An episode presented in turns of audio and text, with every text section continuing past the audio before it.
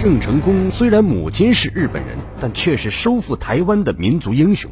郑成功父亲郑芝龙曾是一个势力很大的海盗头目，后受到朝廷的招抚，成为明朝官员。清军入关后，郑芝龙投降清朝，从此父子分道扬镳，并以厦门为根据地，长期与清军作战。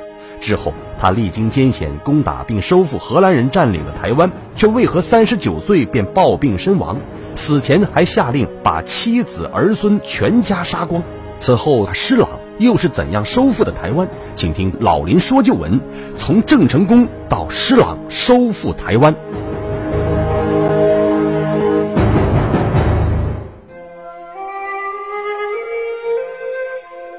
好，听众朋友，欢迎您继续收听辽宁都市广播老林说旧闻。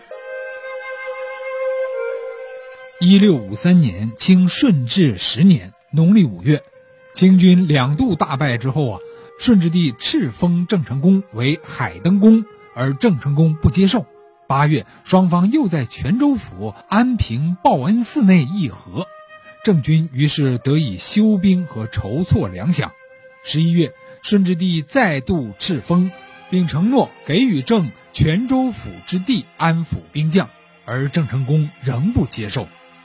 一六五八年五九年，清顺治十六年，郑成功率领水陆大军十万余人，先后两次大举北伐，攻打南京。第一次，大军进入长江之前，于阳山海域遭遇飓风，结果损失惨重。于是只得暂且回到了厦门。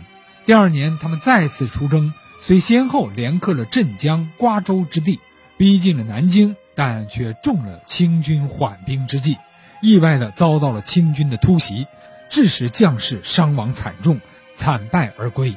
郑军元气大伤，郑成功有感于满清政权对于明帝故土的统治逐渐稳固。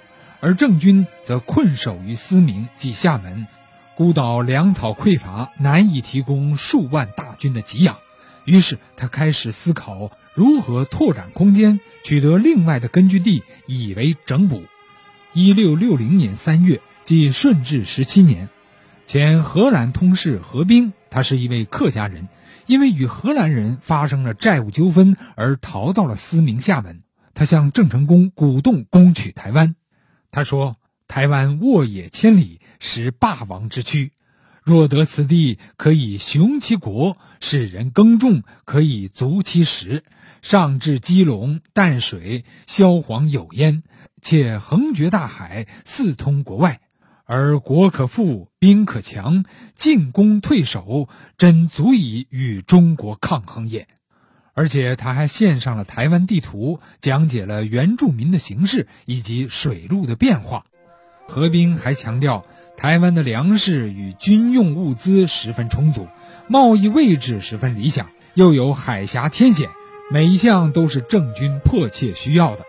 郑成功听了此言，非常心动，但当时郑军正在准备抵御清将速达的进攻，因此呢，攻台之意被暂时搁置。同年六月，清将领速达领兵数万进攻厦门，郑成功引诱对方在海上进行决战，并加以击退，重振了军威。一六六一年二月，顺治十八年，郑成功传令大修船只，听令出征，并召集将领讨论攻台事宜。然而，许多将领对此计划却并不认同，虽然不敢直言反对，但大多面有难色。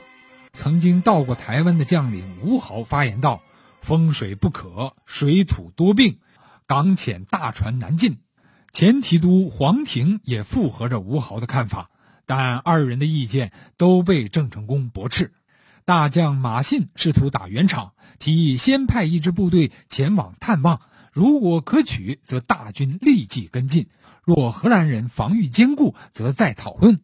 陈永华也同意马信的意见。此时，协理中军荣正一个军事行政官杨昭栋揣摩郑成功的想法，发言表示支持攻台。郑成功闻言大喜，于是决意出兵。自1650年前后，荷兰东印度公司一直关注着中国事态发展是否会影响公司的贸易乃至在台湾的地位。对此呢，公司即便是在太平时期，也需维持一千二百人以上的士兵来保护公司在台湾的财产。在此还要解释一下，荷兰东印度公司啊，是于一六零二年三月，也就是欧洲大航海时代，在荷兰建立的具有国家职能、向东方进行殖民掠夺和垄断东方贸易的商业公司。当时，荷兰东印度公司的台湾长官叫奎一。一六六零年，合兵逃往了厦门之后啊，台湾当时叫大元地区便盛传国姓爷即将前来攻打的风声。大元商馆也发现当地的华商啊，陆续将财产转移到了大陆，而前来贸易的划船也急剧减少。于是，荷兰人十分紧张，大元长官奎一紧急备战。不准华人在普罗民遮城贩卖粮食，田间未及收割的稻谷一律焚毁，共焚毁八千袋之多，并造成了华人的伤亡。奎一还在三月十日向巴达维亚城的总督报告，请求援军。七月十六日，巴达维亚总督派遣了司令官范德兰率领十二艘船只组成舰队，并运载一千四百五十三人前往台湾，但后来。范德兰并不认为郑成功会攻打台湾。第二年二月，他率领两艘船只和随行官员返回了巴达维亚，其余船只也被分派到各地。台湾大元的总兵力为一千五百多人。一六六一年四月，清顺治十八年，郑成功留下儿子郑经防守厦门和金门，自己亲率将士两万五千余人，乘战船百艘。自金门廖罗湾出发，经澎湖横渡台湾海峡，在澎湖休整了几天之后，便向台湾进军。荷兰侵略军听说郑成功的军队要来，他们在岛西南建有两个由军人把守的防御要塞，一个是位于大园，即今天的台南市平安区的热兰遮城；另一个位于台江内陆赤嵌地方，即台南市普罗民遮城。敌军还在港口沉破船只，以阻止郑成功的军队登陆。二十四日，郑军进入了澎湖海面，狂风暴雨突然袭来，但郑成功传令大军连夜破浪前进。四月初一，郑军进入了台江内海，并于河寮港即今天的台南市登陆，从侧背进攻赤县城，并切断了与台湾城的联系。随后，郑军在台江海域与荷兰军舰展开海战。敌军以赫克托号战舰攻击，虽然荷兰的战舰比当时中国人的木船要先进许多，但好虎架不住群狼啊！郑成功一声令下，把敌舰是团团围住，六十多艘战船一起发炮，终于把赫克托号击沉。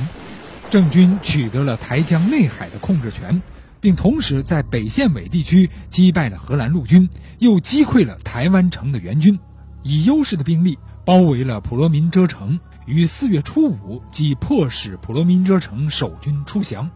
在取得了该城作为据点之后，郑军又随即由海陆两面围困热兰遮城。由于考虑到两万多大军的粮饷调度不易，郑成功并没有做持久战的打算。一开始啊，即对热兰遮城施压，试图胁迫荷兰人投降。但遭到了荷兰驻大元长官奎一的拒绝，郑成功一度下令强攻热兰遮城，却遭到了荷军的顽强抵抗，郑军也损失惨重。